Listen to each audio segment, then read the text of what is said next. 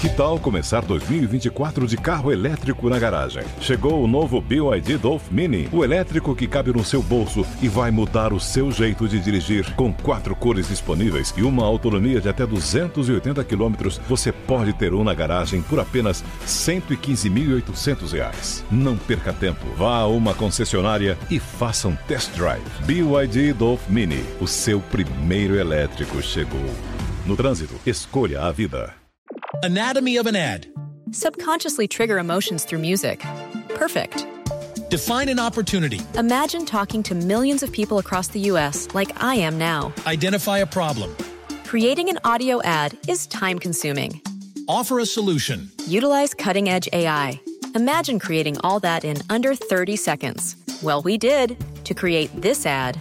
To learn more about AI in the audio industry, download the white paper from audiostack.ai. Anatomy of an ad. Subconsciously trigger emotions through music. Perfect. Define an opportunity. Imagine talking to millions of people across the U.S. like I am now. Identify a problem. Creating an audio ad is time consuming. Offer a solution. Utilize cutting edge AI. Imagine creating all that in under 30 seconds. Well, we did to create this ad. To learn more about AI in the audio industry, download the white paper from audiostack.ai. O agro, setor que movimenta a economia brasileira, gerando renda, emprego e oportunidades para toda a população. Hora H do Agro. Oferecimento Consórcio Nacional Valtra. Planos de máquinas de alta performance. consórciovaltra.com.br. Cicobi, mais que uma escolha financeira. Abra sua conta. Olá, sejam muito bem-vindos ao Hora H do Agro, um programa onde discutimos e analisamos os temas que mais importam para o agronegócio brasileiro. Confira os destaques de hoje. Guerra na Ucrânia completa dois anos na próxima semana. Até o momento, não há indícios de que o conflito deve chegar ao fim tão cedo. Nós vamos conhecer as projeções a partir de agora e efeitos na geopolítica e no agronegócio. Você vai ver também. Produtores rurais da Itália levam vaca até o Vaticano para protestar contra o governo. Manifestações continuam na Europa. E ainda, após quebra de safra, a Associação de Agricultores diz que há risco de desabastecimento de soja e prevê falta do grão neste ano. Com a produção recorde descartada, pergunto: quando os preços da soja começarão a subir? E mais, nova temporada da série Agricultor Todo Dia apresenta histórias do agro além da porteira. Ainda hoje, vamos conhecer o dia a dia das cooperativas agrícolas. Você acompanha esses e outros destaques no Hora H do Agro, que está no ar. A guerra na Ucrânia completa dois anos no próximo dia 24 e até o momento não há indícios de que o conflito está se aproximando do seu fim. Nessa semana, a Ucrânia disse ter destruído um navio de guerra russo na costa da Crimeia em uma operação naval com drones. As Forças Armadas do país afirmaram que um bombardeio atingiu a lateral da embarcação, que afundou logo depois. Já a Rússia atacou duas cidades na Ucrânia. Um dos bombardeios deixou escolas danificadas e no outro, edifícios comerciais foram atingidos. Outro destaque na semana foi o relatório da inteligência da Estônia, que afirmou que a Rússia está se preparando para um confronto com o Ocidente na próxima década. O documento revelou ainda que Moscou poderá aumentar a presença militar nas fronteiras com países da OTAN nos próximos anos. Enquanto isso, Ucrânia caminha para ganhar uma sobrevida. Isso porque nessa semana o Senado eh, americano aprovou um projeto de lei que irá destinar 95,3 bilhões de dólares para ajudar os ucranianos, além do valor ser destinado a, a Israel e Taiwan. Agora, esse projeto segue para a Câmara e pode encontrar desafios para ser aprovado, já que os republicanos controlam a casa e há uma grande oposição ao envio de ajuda financeira, eh, já que eles falam que gastaram demais. Uh, Para o agro brasileiro, esse tema importa, já que qualquer novo desdobramento da guerra poderia afetar as exportações ucranianas. Dados do Departamento de Agricultura dos Estados Unidos mostram a retomada nas exportações que o setor agrícola da Ucrânia conseguiu realizar. Veja aí pelo gráfico que em março de 2022, quando a guerra começou, os embarques do país caíram praticamente a zero. Já depois do acordo assinado entre Ucrânia e Rússia, com mediação da ONU, as exportações ucranianas subiram consideravelmente. Com a não renovação desse acordo em julho de 2023 por parte da Rússia, as exportações da Ucrânia voltaram a cair. E agora, com novas rotas logísticas, os ucranianos estão exportando volumes expressivos de grãos, oleaginosas e óleos vegetais. A agência de notícias Reuters, por exemplo, ressaltou no mês passado os níveis de exportação de grãos ucranianos pelo Mar Negro que atingiram um nível nunca antes visto desde a invasão do país pela Rússia. Para analisar esse tema, recebo aqui Carlo Cauti, que é professor de Relações Internacionais do IBMEC. Seja muito bem-vindo, Carlo. É, obrigado pela presença e já começo uh, perguntando o seguinte: há uma vitória eminente em algum desses dois países na guerra, ou pelo menos quem está ganhando com a guerra? Tem algum ganhador? Porque a gente sabe que guerra tem muitas perdas. Mas existe um ganhador, Rússia, Ucrânia, no seu entendimento? Olá, Dani, um prazer voltar a falar com vocês aqui na Hora do Agro. Olha, a guerra, uh, nesse, no caso da guerra da Ucrânia e da Rússia, os dois, podemos dizer, estão perdendo. Porque, se em tese uma guerra é ganha pelo país que controla uh, o território do outro, pelo menos boa parte do território do outro, uh, se a gente utilizar esse critério, de fato, a Rússia está ganhando a guerra, porque quem controla parte do território ucraniano, é, cerca de 20% do território ucraniano é a Rússia. Né? Quem tem tropas próprias no território ucraniano é a Rússia e não vice-versa. Mas, ao mesmo tempo, a Rússia perdeu um número muito expressivo de homens. Estamos falando de algo entre 300 mil e meio milhão de soldados russos que já pereceram nessa guerra, que, lembramos, começou há dois anos atrás e isso é um número gigantesco, é, sem contar os tanques perdidos, é, os efeitos econômicos, como você bem lembrou no começo também, a destruição de parte da frota russa do Mar Negro, ou seja, é uma, um desastre é, estratégico hum, até para a Rússia, que em tese estaria ganhando do ponto de vista tático, né? ou seja, no dia a dia, essa guerra. Agora, no caso da Ucrânia, mesmo que a Ucrânia consiga repelir a Rússia do seu território, e a gente pode falar se isso será possível ou não, mesmo que a Ucrânia consiga de alguma forma fazer isso, a Ucrânia hoje é um país devastado, é um país completamente devastado. É, a maioria das suas indústrias não existem mais. Um terço da população ucraniana já saiu do país. Era, já antes da guerra, o país mais pobre da Europa e hoje é um país que só continua existindo graças à ajuda que vem da União Europeia e dos Estados Unidos. Senão a Ucrânia simplesmente já teria implodido, infelizmente, há muito tempo. E, Carlos, uma coisa que a gente se pergunta, dado que a guerra vai, vai completar dois anos, é até quando vai essa guerra? Assim, o que, que falta por um final da guerra? Lembrando que isso afeta não só o agro, mas eu diria que preço de petróleo, é, outras outras dimensões que acabam respingando no mundo inteiro, inclusive no Brasil. Ah, afeta tudo, né? Terras raras, afeta o preço também de fertilizantes, afeta uma série de questões. É, olha, Sami, é, todo mundo, inclusive eu, gostaríamos que essa guerra não somente acabasse amanhã, como nunca tivesse iniciado. Mas a gente pensar em guerras recentes, né, em exemplos uh, mais próximos dos nossos dias, infelizmente o cenário não é positivo. Se a gente pensar na guerra civil da Síria, que começou em 2011 e ainda hoje em alguns, uh, vamos assim, em algumas regiões do país está em andamento, passaram-se 13 anos e ainda não acabou. Se a gente pensar na guerra na Líbia, também é a mesma coisa. O país está devastado, é um país se tornou um Estado falido. Se pensarmos na Somália também, a Somália desde os anos 90 não consegue voltar a ser um Estado normal.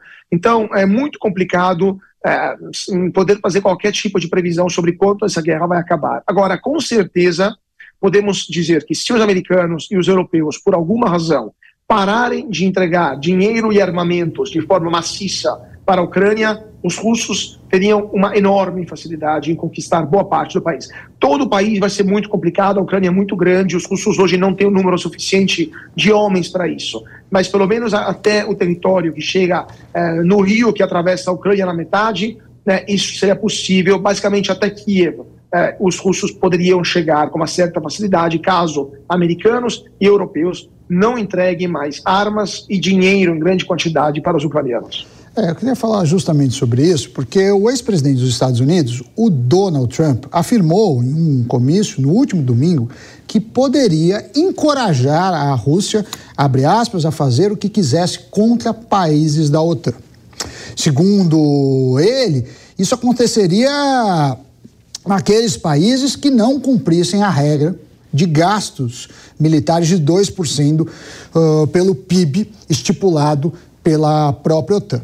A afirmação aconteceu dias antes de os ministros de defesa da OTAN se encontrarem para discutir a guerra na Ucrânia e gastos da OTAN. Nessa reunião, a OTAN anunciou gastos militares recordes para esse ano. E aí fica a pergunta: até que ponto a abordagem de Trump ameaça a estabilidade eh, da OTAN em longo prazo, né, e, de certa forma, do mundo? Como que você eh, lê essa mensagem? Olha, Sami, o maior medo, o maior terror hoje dos líderes europeus é que Donald Trump ganhe as eleições nos Estados Unidos. Não pelas falas do Trump, né, pelas, vamos dizer assim, é, pela, é, pela dimensão pirotécnica do Trump, é, do ponto de vista verbal, mas pelo problema que Trump representa no Estado profundo americano, ou seja, na parte militar, de inteligência, etc., porque ele representa a chegada ao poder daquela parte considerável da sociedade americana que não quer mais morrer pelo resto do mundo, não quer mais se envolver em conflitos que não considera como essenciais para a própria segurança nacional. E a Ucrânia não é considerado essencial por, boa parte dos americanos. Ninguém quer morrer nos Estados Unidos, ninguém quer morrer por Kiev, ninguém quer morrer pelos países bálticos, ninguém quer morrer nem pela Polônia ou pela Romênia ou pela Bulgária, países que poderiam ser, entre aspas, ou pela Moldova países poderiam ser as próximas vítimas é, do Putin.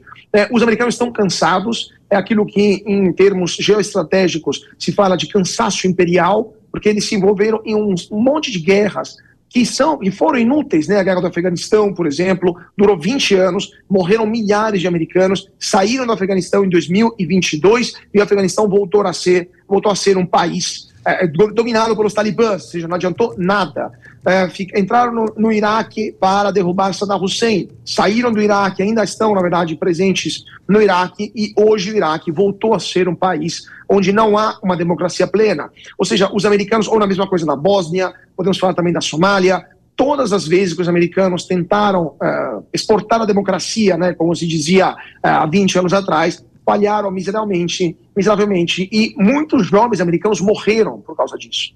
E os americanos não querem mais isso não querem mais pagar imposto para financiar guerras eh, longe de casa, não querem mais morrer por lugares que eles não consideram como fundamentais para a própria existência, para a própria vida. Taiwan é um caso à parte. Taiwan poderia ser uma ameaça, se a China invadir Taiwan, poderia ser uma ameaça sistêmica para os Estados Unidos. Moral da história: os europeus têm medo que, se Trump chegar na Casa Branca, de fato, os americanos vão começar a se desempenhar da Europa e o custo da defesa da União Europeia uh, em geral, mas da Europa como continente geográfico, né? A Noruega, por exemplo, não faz parte da União Europeia, mas faz parte da OTAN. A defesa do continente europeu vai cair nas costas, nos ombros dos cidadãos europeus que também não querem pagar mais impostos para financiar uma indústria de defesa e não querem também se envolver em conflitos, mesmo sejam conflitos que uh, falam, vamos dizer, que dizem a respeito da própria defesa deles. Então, é um problemaço para os europeus, com certeza.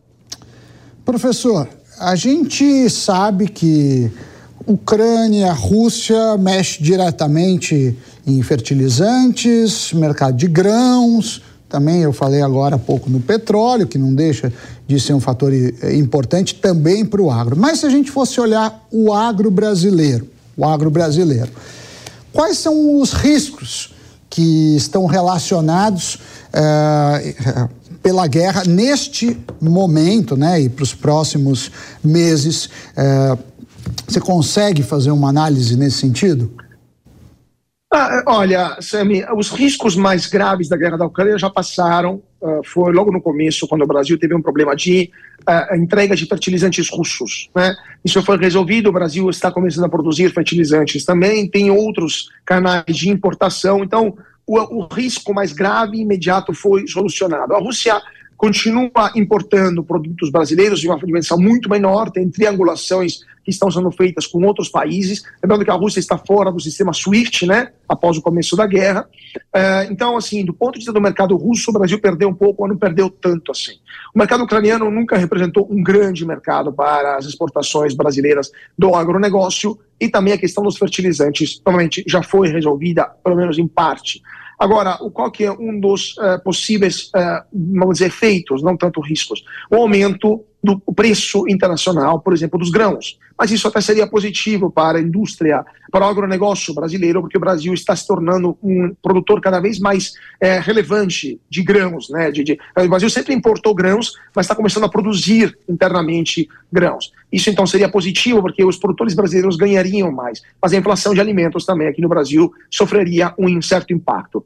O maior risco que hoje o, agricultor, o produtor rural brasileiro deve ficar de olho é no possível risco de conflito entre Estados Unidos e China.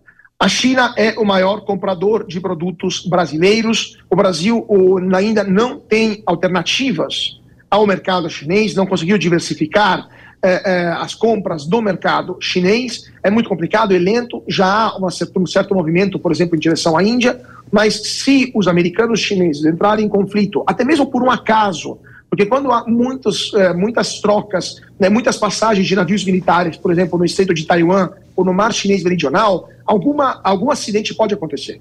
E se isso acontecer e os chineses forem retirados do SWIFT, como os russos, vai ser um problemaço aí sim para o agricultor brasileiro. Então, o maior risco não é hoje a Rússia, e sim é a China. É, a gente tem que lembrar que o SWIFT, para quem não está recordando, é aquele número internacional para transações entre bancos, né? Que, que, nem a gente faz PIX, faz TED, faz DOC, quando é para um país para um outro, né? de um banco de um país para outro, usa-se o sistema SWIFT. Mas o que eu ia te perguntar é o seguinte: também tem o outro lado, né? De certa forma, se o Trump for eleito e ele é o, o favorito na, nas eleições, ele pode voltar à política de supertaxação de produtos chineses. Se acontecer isso, a gente pode reviver o que já foi o primeiro governo dele, que o agro brasileiro ganhou um certo espaço, que os dois brigando entre si. Mas eu queria jogar mais um ingrediente nessa discussão, que é a eleição na Rússia. Em um mês, né, no, no próximo mês, a gente vai ter uma eleição na Rússia.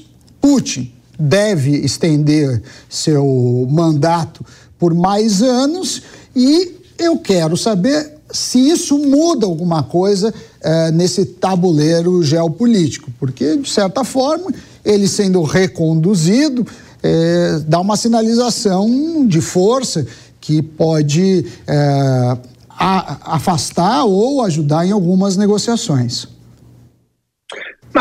Com certeza, Putin vai ganhar as próximas eleições, que não serão livres na Rússia. Ele vai ganhar mais um mandato. É possível que ele fique até 2000 uh, e é 36 ou até mais, ele vai ter uma certa idade, vamos ver até a, parte biológica uh, do Putin vai aguentar.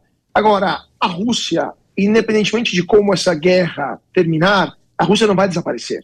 E a Rússia não vai sumir como país gigantesco, riquíssimo em recursos naturais, é, com uma certa capacidade até tecnológica, os russos é, têm uma capacidade de desenvolver certas tecnologias, especialmente em âmbito militar, mas também espacial, etc., a um certo ponto, todo mundo já é consciente do fato que o mundo vai ter que negociar com a Rússia de um jeito ou do outro. Não dá para excluir para sempre a Rússia é, do, do, tabuleiro internacional. Isso vai ser muito complicado, porque vai significar, de fato, uma reintrodução, readmissão de Putin no consenso internacional. Pode acontecer no âmbito do G20, pode acontecer em outras situações, mas a Rússia vai voltar a se sentar na, na cadeira, né, na mesa dos grandes do mundo querendo alguns países ou não. Isso vai ser muito ruim para a Ucrânia, porque se isso acontecer em termos rápidos, razoavelmente rápidos, a Ucrânia vai ter que aceitar a perda de parte do seu território, já alguém está falando sobre isso. O ex-ministro da Defesa ucraniano foi, acabou de ser substituído, porque ele mesmo falou abertamente na necessidade de congelar o conflito, porque era impossível para a Ucrânia reconquistar o território perdido, ou seja, até mesmo na Ucrânia já se fala em terminar assim como está, a Rússia fica com o território que conquistou, a Ucrânia fica com o resto, eh, e o mundo volta, eh, o mundo volta à normalidade, eh, ou tentativa de normalidade. Mas isso seria muito complicado para o Zelensky, que perderia imediatamente o poder, e para a própria Ucrânia, que poderia entrar em guerra civil, além de que gerar um medo profundo em países próximos da Rússia, como países bálticos, como a Ucrânia, como a Polônia ou a Moldova, onde há presença de minorias russas, né, importantes, né, Letônia, Lituânia, Moldova, ou é, são inimigos históricos da Rússia, como a Polônia. Então, é, respondendo à sua pergunta, com certeza a vitória de Putin vai estabilizar a situação dentro da Rússia, poder que vai continuar sendo concentrado na figura dele, e o mundo vai ter que, infelizmente, voltar a negociar com o responsável da invasão de um país soberano como a Ucrânia. Carlo Cauti, professor de Relações Internacionais do BMEC, muito obrigado pela sua análise e volte mais vezes aqui ao Hora H do Agro. Sempre um prazer. Até a próxima. E agora o assunto é a quebra da safra de soja no Brasil. Isso porque a Associação Brasileira dos Produtores de Soja fez um alerta para o risco de desabastecimento do grão nesta temporada devido aos impactos do fenômeno El Ninho na produção. Em comunicado, a associação afirma que, pela projeção da Companhia Nacional de Abastecimento, haverá falta de soja no país. Vale lembrar que na semana passada a Conab reduziu a safra de soja para 149,4 milhões de toneladas e descartou uma produção recorde para essa temporada. E para repercutir esse assunto e muitos outros ligados à soja, recebo Antônio Galvão, que é o presidente da AproSoja Brasil. Uh, Galvão, muito obrigado pela sua presença e eu queria começar com, com, com essa pergunta: se é isso mesmo, vocês já estão falando em faltar soja aqui no Brasil. É, tudo bem, Sami? Aí agradeço a oportunidade de mais uma vez participar do Hora H do Agro e a todos que nos acompanham também. Com certeza, pelos números já colocados, divulgados e feitos, a possível exportação que o Brasil vai ter do produto soja, que é a nossa principal commodity, e do consumo interno, e já pelo número divulgado pela Conab, que seria 149 milhões de toneladas, na prática, com 56 de consumo, 98 aí, 98 pouco de exportação, esse número já não fecharia. Só que os números nossos, do produtor rural, hoje a nível de Brasil, nós somos aí hoje 16 afiliados à ProSoja Brasil, os nossos levantamentos e o que vem ocorrendo realmente no campo, é uma lástima a gente falar aqui no Mato Grosso, principalmente onde a gente reside, onde a gente planta, os números nossos de 135 milhões de toneladas, acredito que deva reduzir ainda mais essa produção. Realmente, o que tinha de problema para acontecer a nível de Brasília, e principalmente no Mato Grosso, que é o maior estado produtor, tudo aconteceu nesse ano. Tivemos problemas, dizer, em 100% do país, alguns com excesso de chuva inicialmente do plantio, caso específico mais do sul do Brasil, mas o restante do Brasil pela falta de umidade, ou seja, pelas faltas das chuvas. Mas agora também já veio agravar o próprio Rio Grande do Sul, uma estiagem já bastante extensa, já localizada, cimas bastante extensas em área, também da falta de umidade, e o Paraná sofreu das duas formas. Inicialmente com excesso de umidade e agora com a falta dela. Acabou chovendo aí, tivemos relatos ontem. Hoje no Paraná vem amenizar a situação, mas não resolve. Que a gente enfrentou no Mato Grosso, coisa que nós nunca sonhávamos dizer. Em geral, o Mato Grosso ter falta de umidade, isso a gente não tinha nas nossas previsões, porque há 37, quase 38 anos morando aqui, trabalhando com agricultura, nunca tinha acontecido. A gente sim já teve problemas localizados de falta de umidade, um caso mais específico da nossa região leste, e em 2015, 2016, aquela safra também aí tivemos uma área ali próxima entre Sinop e Sorriso que também se faltou umidade, mas foi áreas pequenas na proporção do que aconteceu esse ano. E esse ano aconteceu no Mato Grosso inteiro, aconteceu dizer em todo o Brasil a falta de umidade, como está acontecendo hoje no próprio Rio Grande do Sul. Além das doenças aí, depois vem agravando, os relatos hoje, o sul do Brasil, a ferrugem asiática tomando conta nessa situação, anomalia da soja, um nome novo aí que foi dado para a soja uns três, quatro anos para cá, que começou a aparecer esse tipo de problema, está generalizado no Brasil inteiro. E Mato Grosso, Mato Piba, de um modo geral, Goiás, aí nós temos um agravante ainda de doenças aí dizer essa anomalia e principalmente o ataque de mosca branca, assim, coisa absurda, Sami, que a gente viu esse ano, coisa que não sonhávamos que poderíamos ter na agricultura. É, realmente um ano bastante desafiador. Só para deixar claro, eu acho que você falou, mas para deixar claro, qual é a projeção é, de produção na visão de vocês para a soja deste ano? Brasil, Brasil. Hoje a ProSoja Brasil nós estamos mantendo esses 135 milhões de toneladas, mas o que a gente já vem acompanhando, fazendo esses levantamentos nos estados, porque ainda a safra do Rio Grande do Sul ela não se iniciou, coisa muito rara.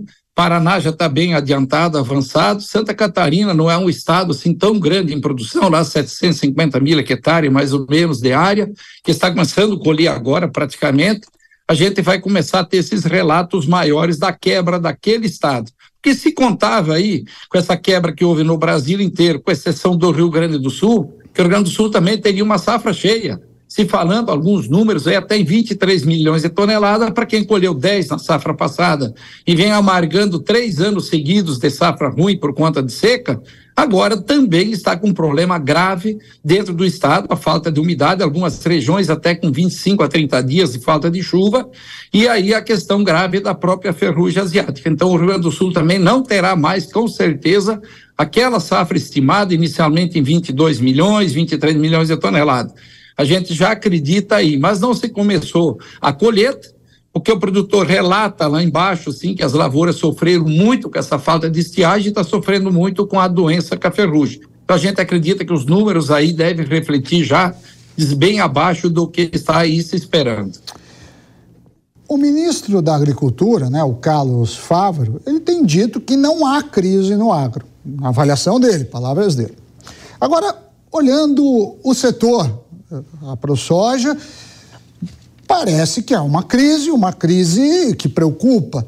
Na sua avaliação, essa condição que a gente está tendo esse ano, ela chega a ser chamada de crise? É, é o pior ano em quantos? É, Para a gente ter uma dimensão da gravidade.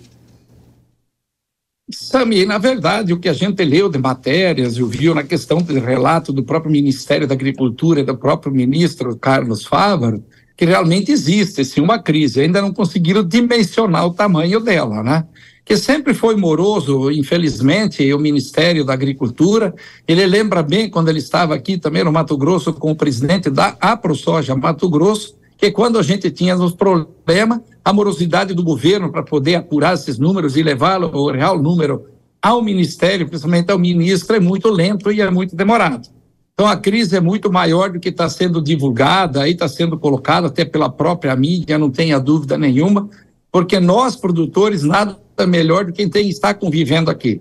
A gente está aí com relatos de áreas boas, áreas bonitas, que a gente olha aquela soja padrão, quando você coloca a máquina, e isso está acontecendo até na minha lavoura, a lavoura que eu esperava colheita lá, de no mínimo 60, 65 sacas, isso, inclusive para quem te dá assistência técnica, você vai colocar a máquina, vira em 40, 45 sacas, porque a anomalia, ela tem danificado muito grão e tira peso desse produto. Então está muito maior do que a gente esperava realmente a quebra nossa aqui, que ela vai se consolidar muito maior.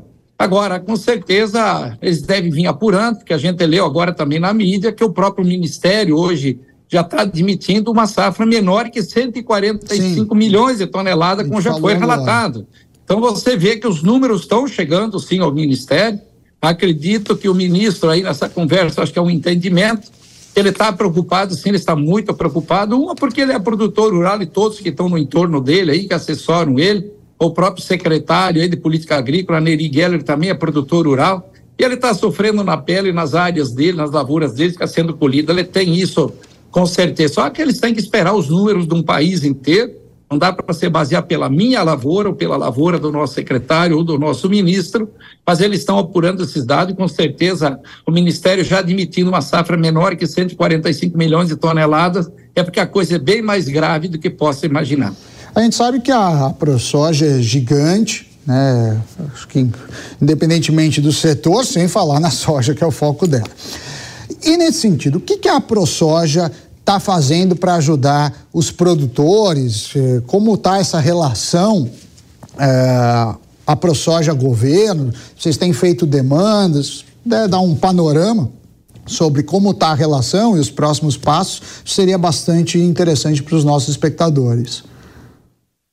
Como produtor rural, a gente tem feito notas, tem feito uma comunicação que cumpra assim, com seus compromissos, os quais ele tem feito lá atrás, vamos dizer, o ano passado, essas vendas futuras, que com certeza vendeu bem melhor dos atuais valores que está sendo oferecido hoje no mercado que nós temos o agravante da quebra de safra, que é muito grande, mas o agravante maior ainda é os preços hoje oferecidos dentro do mercado. A gente já sentiu sim uma reação, hoje as empresas indo atrás, hoje atrás do produtor para comprar a soja, e a orientação que nós damos para o produtor para segurar, dentro do possível, o que ele puder segurar da safra, porque se o estoque está baixo, Agora você vem numa safra com quebra muito maior, com essa admissibilidade já do Ministério da Agricultura, já abaixo dos números da própria Conab. Não tem como esse preço não vir a reagir, não tenha dúvida nenhuma. Agora, quanto à comunicação com o Ministério da Agricultura, a gente tem aí algumas divergências dizer, é nada dizer de coisa relacionada à nossa atividade, sim coisas políticas aqui do Estado, que está se levando em conta em cima com a gente e nós não, não fomos recebidos até hoje já solicitamos em março do ano passado audiência para tratar de assuntos relacionados à atividade. Infelizmente, não fomos ainda recebidos, não fomos respondidos sequer no nosso pedido feito por e-mail no dia 28 de março de 2023. Agora, no dia 29 de janeiro, também tínhamos uma audiência marcada com o secretário de Política Agrícola, o Neri Geller, infelizmente, de última hora também foi desmarcado por alegações aí de outros compromissos mais urgentes, até com a Casa Civil, e estamos no aguardo, sim, aí solicitamos novamente uma audiência a dizer para a gente conversar, como a gente fala, cara a cara, para realmente mostrar esses problemas, além de outros tantos problemas. Mas esse hoje é o principal para a gente poder resolver, aonde até mandamos via e-mail um documento pedindo urgentemente que essas contas que vão vencendo agora, a maioria dentro do mês de março, que se protele aí no mínimo para seis meses, aí 180 dias, essas contas aí que eu não vejo problema, porque é no mesmo ano fiscal, para o produtor ter um fôlego e poder segurar essa produção, porque não tem como os preços não subirem e ele poder cumprir com esses compromissos. Porque no atual valor, se ele vender soja agora, ele vai ficar devendo igual. Então, o produtor vai acabar ficando inadimplente esperando o mercado. Então, a gente pede, no mínimo, uma compreensão do Ministério, que nesse quesito, principalmente das contas vencendo agora nos próximos dias aqui, e também as dívidas com as máquinas agrícolas, que seja julgada parcela desse ano para o final do financiamento, onde você possa vir dar um fôlego, o produtor manter esse produto na mão por um período um pouquinho mais longo, para poder deixar o mercado se ajustar nos valores que não é admissível um ano extremamente grave em produção, com todos os problemas climáticos que já estão acontecendo ainda, que aconteceram, estão acontecendo, a nível de Brasil. Não escapou um único estado, nem o Pará, é um estado que chove mais, nem Rondônia teve problema de falta de chuva. Agora, o próprio Rio Grande do Sul com um problema que não se entenda que há uma necessidade e realmente essa safra quebra. Agora, não dá para entender quebra de safra e preços baixos fica difícil da gente admitir alguma coisa no mercado, uma tentativa de manipulação, agora por quem? Se é através hoje do uso, através da Bolsa de Chicago, aonde quer, fazer esses números aí que ainda insistem, que foram divulgados essa semana, já a Conab já reagindo, dizer é, um pouco com a queda maior, mas mantendo esses números pelos próprios compradores nossos, a Biov com 156 milhões Sim. de toneladas, a própria USDA também com essa, com essa quantidade, e principalmente as empresas privadas, mantendo acima de 150 milhões de toneladas, coisa que não é o relato correto, com certeza, e a Safra vai confirmar tá. isso. Tá certo. Antônio Galvão, presidente da ProSoja Brasil, muito obrigado aí pela posição da ProSoja e também por, por engrandecer aí esse debate que é importante. Vamos direto para o Rio Grande do Sul para conversar com Carlos Cogo, que é sócio-diretor da Cogo Inteligência em Agro Negócio. Carlos, seja muito bem-vindo e já começo é, perguntando. Nós vimos agora há pouco o presidente da ProSoja Brasil dizendo que vai faltar soja no Brasil. Primeiro, te pergunto, você concorda com, com isso? Há risco real de desabastecimento? É, saudações, saudações a você, a todos que nos assistem, nos prestigiam aqui no Hora do Agro. É, não, não concordo. Acho que esse risco, dizer que ele não existe é um exagero. Se tratando de agronegócio e uma dinâmica de mercado de commodities agrícolas, o risco vai existir. Mas esse risco ele é insignificante, para não dizer um pouco mais. Né? E vamos explicar por quê. A gente realmente tem uma quebra de safra, esses números agora, toda essa polêmica, mas eles estão convergindo para alguma coisa entre 140 e 145 milhões de toneladas. E isso vai realmente gerar uma disputa pela soja brasileira, uma disputa interna. Nós vamos ter uma, uma, um esmagamento aí da indústria estimado em torno de 53, 54 milhões de toneladas, e no ano passado exportamos 101,8 milhões de toneladas. Teoricamente, poderíamos repetir 102 milhões de toneladas. Em algum momento no ano, haverá uma real disputa por essa matéria-prima entre os esmagadores no mercado interno, que vão destinar essa soja para rações de biodiesel, óleo de soja, e os exportadores das trades. Muitas vezes esse, esse, esse player é o mesmo, ele é tanto esmagador como também exportador, no caso de Cargill, ADM, Amage, etc. Mas muitas vezes não, muitas vezes ele também tem posições importantes para cumprir no mercado interno. Aí o que acontece é, normalmente numa situação dessa, isso aconteceu com o milho em 2016, um outro fenômeno El Ninho, segunda safra quebrou, todo mundo falava em falta, não houve falta, houve elevação de preço. Obviamente que o base sobe no Brasil, ah. a, a paridade de preço acaba ultrapassando a paridade de exportação, o produto fica retido no mercado interno e, sabiamente, o mercado, com as suas forças soberanas, reorganizam isso, tem um overprice e você deixa esse produto no mercado interno. Isso deve acontecer em algum ponto lá pelo segundo semestre deste ano. É, e eu que te perguntar nisso, né? Você está falando é, a lei mais básica da economia, oferta e demanda, você tem uma oferta reduzida, uh, se a demanda não mudou, o preço sobe. Mas aí eu pergunto, por que o preço não reagiu ainda? Porque a gente sabe que o mercado trabalha com expectativas, é, muitos podem até pegar a teoria de expectativas racionais, né? E aí é, há a possibilidade que um dos motivos é, apontados por consultorias privadas para queda de preço era porque não havia um consenso do tamanho dessa quebra de safra. Mas agora a gente já viu a Conab cortando a, a, a produção, dizendo que não vai ter mais safra recorde. E aí você já falou um pouco, mas primeiro, você concorda com essa tese e dá para a gente é, esperar um, um, crescimento já nas próximas semanas, atingindo aí talvez o pico é, daqui a alguns meses? Não concordo com essa tese, não é isso que está acontecendo. Isso acabou confundindo o mercado, evidentemente, entre, entre a menor estimativa e a maior. O, o tamanho, o spread era imenso. Nós temos a menor, que é a da ProSoja, que é 135 milhões de toneladas, e a maior, que é das indústrias, da Biov, que é 160 milhões todas as grandes consultorias do Brasil, nós temos mais de 15 consultorias hoje que realizam levantamento safra, incluindo a nossa. A nossa hoje está com o número de 148,5 milhões. Já fez dois cortes dessa estimativa.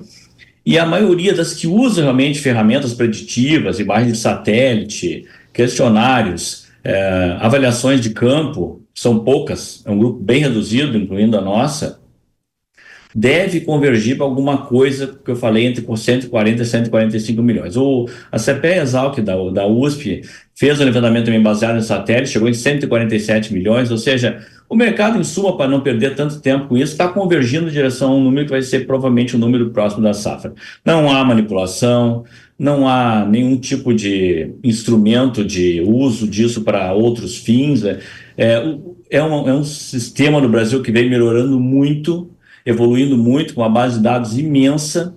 E tanto é verdade que nos outros anos, quando o preço da soja subiu, a metodologia era a mesma que é hoje, quando os produtores estão reclamando tá, dos levantamentos das consultorias e do governo. Então, isso não, não, não, não tem nenhum cabimento, não tem sustentação e não faz sentido. E mais, só para completar essa história, se ainda assim esse erro ocorrer de fato, foi muito grande mesmo, isso vai ser encontrado lá na frente. Nós temos a soja para destinação para o mercado externo, passa por guias da SESEX, tudo é registrado. Deve ter alguma operação aí de importação ilegal da Argentina, coisa é, que é inexpressiva. O resto que vai para a Biov é catalogado, passa pela indústria, esmagado, controlado, quer dizer, já tivemos um erro há seis anos atrás, o erro foi de 2%, ou seja, o erro é mínimo mesmo, é esse erro que a gente pode ver lá no final do ano. mas não. E não é isso que está impedindo o preço da soja de subir. Esse é o grande fato. A gente tem feito inúmeras palestras e consultorias direto com as empresas também para tentar organizar as ideias e explicar isso. Primeiro, primeiro ponto, o Brasil não está sozinho no mercado. Claro, o player mais importante, maior exportador do mundo, maior share de exportação, de produção. A Argentina, nosso parceiro aqui do lado, é o primeiro fator. A Argentina está colhendo uma safra de El Ninho, que favorece a Argentina, 53, 53 milhões e meio de toneladas. Ano passado tinha colhido 21,5, com a seca do Laninha. 31 milhões de toneladas a mais da Argentina. Ainda que a safra brasileira caísse para 140, a Argentina continuaria cobrindo a ausência daquela fatia brasileira no mercado. Paraguai Bolívia, Uruguai, outros três players após Brasil e Argentina, os três maiores da América do Sul, também favorecido pelo Ninho, safras grandes. Produtores fizeram baixíssimas vendas antecipadas, fixações e rede desta safra que está sendo colhida agora. Já tinham repetido esse equívoco estratégico, é, esse erro enorme de estratégia no ano passado, na safra passada, venderam muito abaixo dos patamares históricos. Isso pressiona o preço no porto, nos portos, pressiona o prêmio que você tem oferta exagerada no porto, o Brasil não tem capacidade estática para reter essa mercadoria. Então, é uma, é uma tempestade perfeita. Você não vende antes, vende tudo, toda a oferta, não, fica esperando uma quebra de safra que existe, mas não é do tamanho que os produtores gost, ou gostariam ou imaginariam que fosse, porque ninguém gosta de ter uma quebra de safra, ou um número que eles gostariam que fosse. Toda convergência disso ainda leva um sinal à frente. Estados Unidos, agora, nesses últimos dias, já fizeram o Outlook fora, divulgaram a primeira estimativa para a safra de soja de 2024 e 2025. Eu queria tocar nisso, né? Nessa semana, o Departamento de Agricultura dos Estados Unidos divulgou a primeira projeção diária plantada na temporada 24 e 25. A gente preparou um, um gráfico. No milho, há uma perspectiva de queda da área plantada em 3,8%. Porém, na soja, há um aumento de 4,6%. E aí vem a pergunta que como isso e de que forma isso afeta o nosso produtor, produtor brasileiro. Ótimo, exatamente. Isso já era também esperado desde setembro do ano passado. Os Estados Unidos estão vindo de duas temporadas com margem é, de rentabilidade negativa no milho. E isso, como aconteceu no Brasil, onde o brasileiro, o produtor brasileiro também migrou do milho de verão, da primeira safra para a soja, o americano vai fazer a mesma coisa. Ele vai migrar do milho para a soja.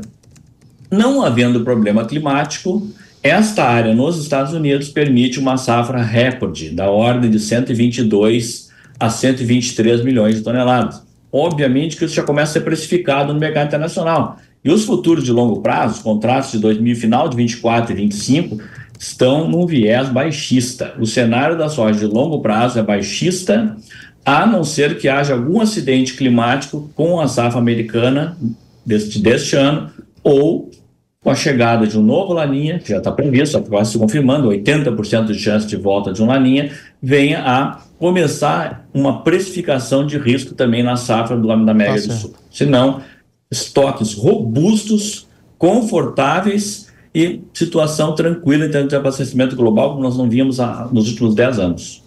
Carlos Cogo, sócio-diretor da Cogo Inteligência em Agronegócio, muito obrigado aí pela sua participação. Eu que agradeço, estaremos à disposição sempre que necessário. O Departamento de Agricultura dos Estados Unidos indicou que a produção mundial de carne bovina poderá interromper a sequência de altas iniciada em 2016. Nesse período, apenas no ano de 2020 é que houve uma redução na produção, fato que pode se repetir agora em 2024. Nessa tela que preparamos, você acompanha a projeção da agência americana para a produção em cada país. Note, por exemplo, que os Estados Unidos devem ter um recuo de mais de 3% na produção de carne bovina, enquanto o Brasil, um aumento de 2,6%. Para falar sobre isso, recebemos aqui Rafael Ribeiro, que é assessor técnico da Comissão Nacional de Bovinocultura de Corte da CNA. Rafael, seja bem-vindo ao Hora do Agro e eu começo perguntando se o Brasil vai se beneficiar dessa queda mundial de produção de carne bovina para 2024. Olá, Sami. Olá a todos que nos assistem. Primeiro, obrigado pelo convite. É um prazer participar aqui dessa conversa. Sim, as expectativas são positivas, principalmente com relação às exportações brasileiras para esse ano agora de 2024, né? Na figura que você mostrou, a gente viu ali Estados Unidos, União Europeia, Argentina com e Canadá também, né, com previsão de redução na produção de carne é, em 2024, e são países aí também que têm uma participação importante dentro do mercado mundial como exportadores, né? E lembrando, os Estados Unidos eles são grandes exportadores, mas tão, também são grandes importadores de carne bovina. E o Brasil é um dos seus fornecedores, né? Então, considerando essa menor disponibilidade em alguns players importantes, né? O Brasil, que vem num sentido aí de aumento da produção, né? Previsto agora para 24 também, é, nessa nessa, mais um ano de crescimento dos abates da produção de carne, deve seguir aí com as exportações em bom volume, né? O SDA, ele coloca aí um, uma projeção de 2,7% de crescimento nas exportações brasileiras de carne bovina esse ano em relação a 2023,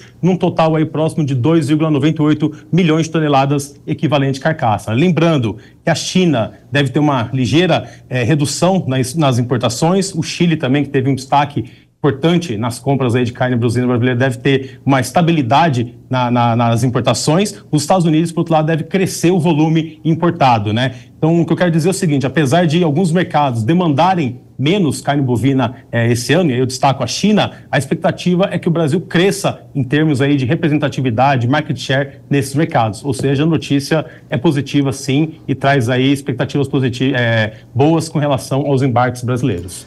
Você falou de participação do Brasil em relação a volume, mas uma questão que fica é o preço da rouba do boi ao pecuarista brasileiro. A gente pode apostar numa alta? Você está estimando algum número? Qual a sua análise? Bom, Somi, aqui cabem algumas considerações importantes. Né? Primeiro, a gente traçou esse cenário positivo para a exportação, mas a exportação representa hoje em torno aí de 25% a 30% do total produzido. Então, um grande mercado, o destino da nossa produção é o mercado interno. E aí cabem algumas ressalvas com relação à competitividade, né? menor competitividade da carne bovina em relação a outras proteínas, né? E a própria questão também da economia que impacta diretamente no consumo doméstico. E o outro ponto importante é a questão da oferta. A gente teve uma retenção de matrizes forte ali em 2020, 2021, que gerou uma oferta maior de animais para abate já em 22, 23, e esse ano agora, 2024, pelo que a gente tem visto, não tem sido diferente, né? Inclusive, um dos fatores de baixa pressão de baixa sobre o preço da arroba é justamente essa maior é, oferta de animais terminado. Né? Então, pensando nessa importância do mercado doméstico, deve seguir com um consumo mais comedido e também nessa pressão advinda da, da, da oferta de animais terminados, a gente não acredita aí num curto, médio prazo, numa recuperação no preço da arroba. Né? Por outro lado, a partir do, do, segundo semestre, e aí já pensando né, no período de entre safra, de menor disponibilidade de boiadas, a gente já começa a ter provavelmente ali na segunda metade desse ano um, um, movimento de retomada, de recuperação nos preços. Né? Agora, em termos mesmo de virada, pensando aí numa fase de alta, uma retomada dos movimentos mais fortes de alta no preço, a gente acredita que vai ser é, a partir de 2025, e aí já pensando também nesse abate que a gente teve forte de matriz do ano passado e esse ano, pesando mais sobre a disponibilidade de boiadas seminadas aqui no mercado doméstico. A gente falou bastante no programa de hoje sobre a quebra de safra da soja. A pergunta que eu quero te fazer é a seguinte: a, gente tem várias associações, né, consultorias prevendo quebras de tamanho diferente, algumas mais, algumas menos, mas a quebra de safra vai, vai acontecer. Isso não aumenta o custo para o nosso pecuarista? Você vê é, pesando o custo e, e, obviamente, às vezes diminuindo a margem? Sim, considerando esse cenário que a gente falou ainda de patamares de preços mais baixos aí para a roupa do boi gordo em 2024 e pensando nessa preocupação com relação ao custo de produção, e aí você colocou só um dos itens, né, que é a questão da alimentação concentrada, seja soja, pensando no farelo, mas uma preocupação maior com relação ao milho, né, que vem aí é, com revisões mais fortes na, na, produção, né? E uma redução aí que chega a, a quase 14% em relação à safra passada, né? quase 20 milhões de toneladas a menos. Então tem uma preocupação maior dentro dos grãos com o preço do milho, que já subiu em relação aí ao final do ano, né? E a depender agora também das questões climáticas em abril, maio, a gente também tem aí essa, essa informação maior com relação à expectativa de volume esperado para a segunda safra, que é a safra principal, né? E não só a questão da alimentação, como você colocou, que, que deve impactar as margens da atividade, mas também a gente tem aí outros itens pesando mais no bolso do pecuarista, e aí a gente destaca aqui a questão da mão de obra, da energia elétrica também, que tem peso importante dentro do custo de produção da atividade. Rafael Ribeiro, assessor técnico da Comissão Nacional de Bovinicultura de Corte da CNA, meu muito obrigado aí pela sua participação no Hora H do Agro. A gente que agradece o convite, estamos à disposição. Um abraço. E os produtores rurais da Europa continuaram os protestos contra o governo que já duram um mês. Na Itália, um grupo de agricultores levou uma vaca até o Vaticano para sensibilizar a população que passava no local sobre as dificuldades do setor. Os produtores rurais também entregaram uma carta à presidente da Comissão Europeia em Roma e apelaram por menos interferências nas políticas agrícolas do país. Na Espanha, agricultores voltaram a se manifestar com tratores em rodovias e também bloquearam a entrada de um porto e do principal mercado central de Barcelona. Em Paris, na França, cerca de 50 produtores de leite se manifestaram perto da Assembleia Nacional. Eles distribuíram caixas de leite como forma de protesto e pediam melhores salários. Depois de conhecer as histórias de produtores rurais do Brasil, a nova temporada da série Agricultor Todo Dia vai além da porteira para mostrar a relação de agricultores e cooperativas. No episódio de hoje, a nossa jornalista, Kellen Severo, foi até a Primavera do Leste, em Mato Grosso, visitar a primeira cooperativa de algodão do Brasil. Confira. Vem aí a quarta temporada de Agricultor Todo Dia. Dessa vez a gente vai além da porteira e vai conhecer as relações entre agricultores e cooperativas. Embarca com a gente. Atenção, autorizado Ferro Papaiante, Primavera do Leste, nível de voo 130. Tem corredor ecológico, tem produção, tudo junto aqui nessa região, que é uma das mais desenvolvidas do agronegócio brasileiro. Eu estou falando de Primavera do Leste, Mato Grosso.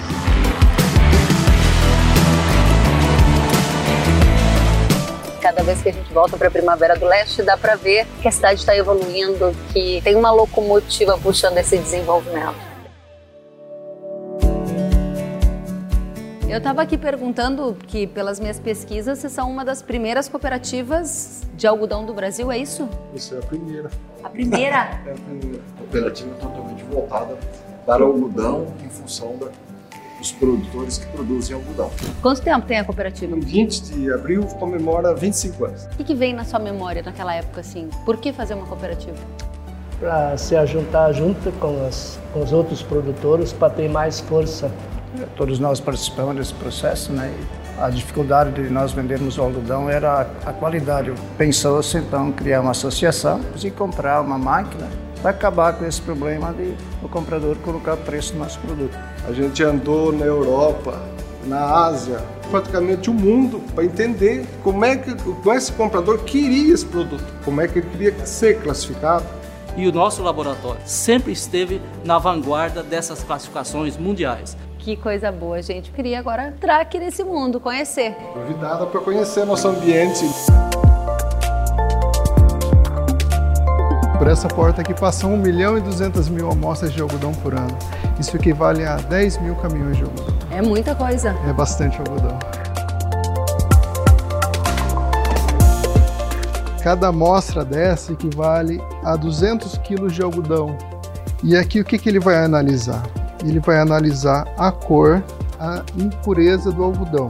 Ele vai ver a quantidade de folha, o tamanho da folha, se tem defeito, se tem fibras mortas, se está muito encarneirado.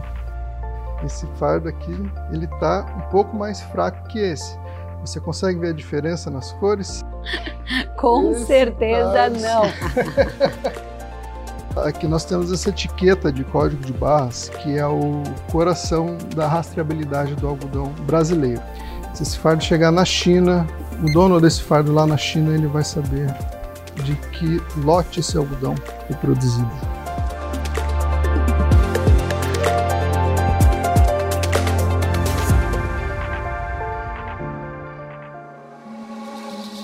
Qual é a principal diferença daquele laboratório visual para esse laboratório tecnológico? No visual, a gente viu as características visuais do algodão e aqui as características intrínsecas, que é o que o olho humano não vê, que é a finura da fibra, comprimento exato. Aqui é onde medida a resistência da fibra, uma das características mais importantes, porque a hora que chega na indústria, ela quer saber a tenacidade que ela vai poder esticar aquela fibra.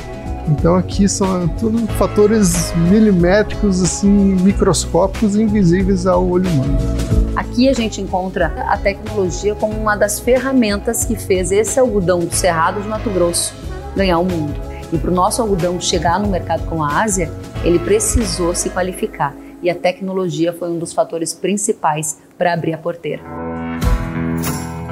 Além da classificação do algodão, da classificação visual e da classificação tecnológica, a cooperativa ela auxilia o produtor na comercialização tanto da, da, pluma do algodão quanto do caroço do algodão e do milho também, né? E nós ajudamos ele na aquisição dos defensivos agrícolas através de um sistema de pool de compras. A nossa empresa eu sou responsável pela produção, né? Eu hoje fico praticamente uh, fazendo a compra dos suprimentos. É, o algodão é uma, uma grande escola, né? Ela, ela muda muito de tempos para tempos. Hoje você tem ervas daninhas, tal do perigolinho. Tem ácaro e ramulária. E cure também, também dá bastante trabalho para fazer o controle. Ô Tito, tá na escuta aí? Positivo, Canese. É, nós precisamos fazer uma, uma aplicação meio urgente aqui. Já estamos encaminhando no porto aqui já.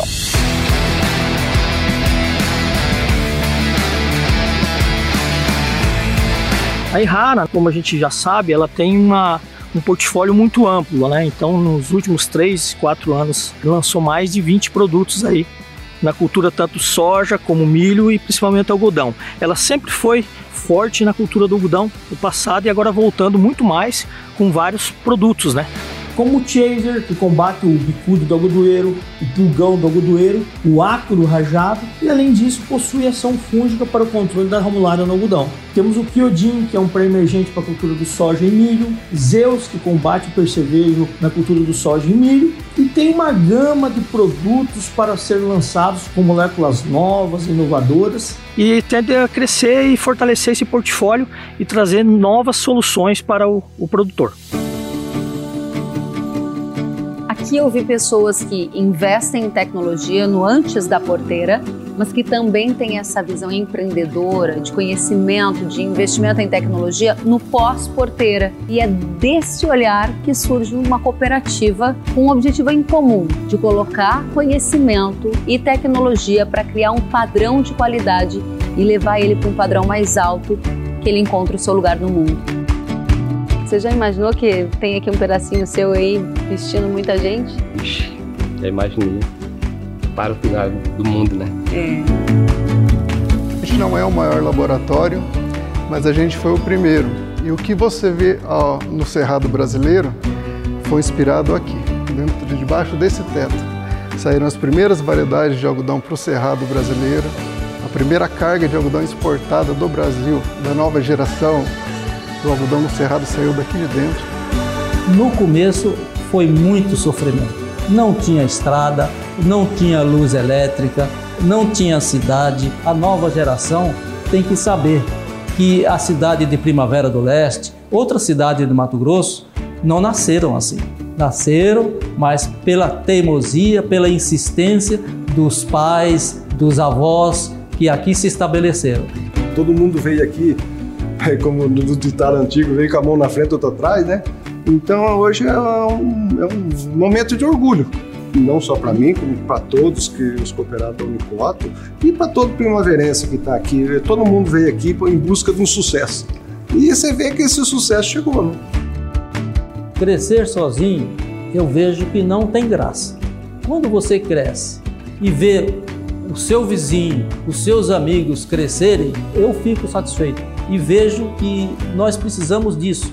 É para o, bem da região, é para o bem do coletivo e é para o bem desse estado e do Brasil. A cooperativa ela encaixa perfeitamente uma engrenagem complexa que é a engrenagem do agronegócio, que não se restringe apenas à produção dentro da porteira, a produção do alimento, mas extrapola a porteira e abre espaço mundo afora. Cooperar para crescer essa é a ideia central e ela está presente aqui E tem dado certo, são 20 e poucos anos de história, uma história bem sucedida, né?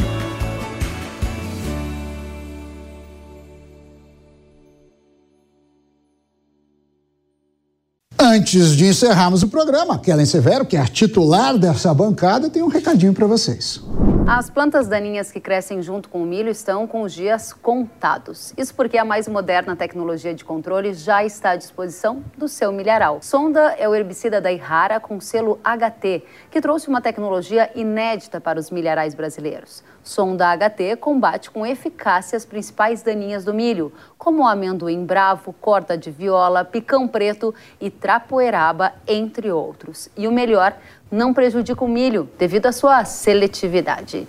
Essa solução é recomendada para o manejo das plantas daninhas em pós-emergência, com efeito residual Sonda HT proporciona segurança ambiental, menor perda por lixo e viação, além de fácil aplicação sem precisar adicionar óleo.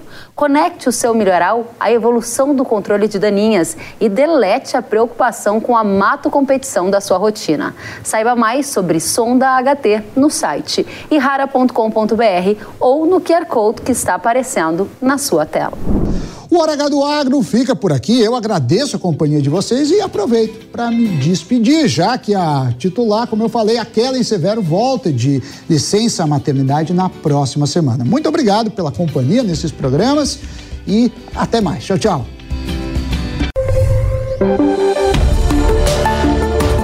O agro, setor que movimenta a economia brasileira, gerando renda, emprego e oportunidades para toda a população. Hora H do Agro. Oferecimento Consórcio Nacional Valtra. Planos de máquinas de alta performance. consórciovaltra.com.br. E rara. Cicobi, mais que uma escolha financeira. Abra sua conta. Realização Jovem Pan News. Anatomy of an ad. Subconsciously trigger emotions through music. Perfect. Define an opportunity. Imagine talking to millions of people across the U.S. like I am now. Identify a problem. Creating an audio ad is time consuming.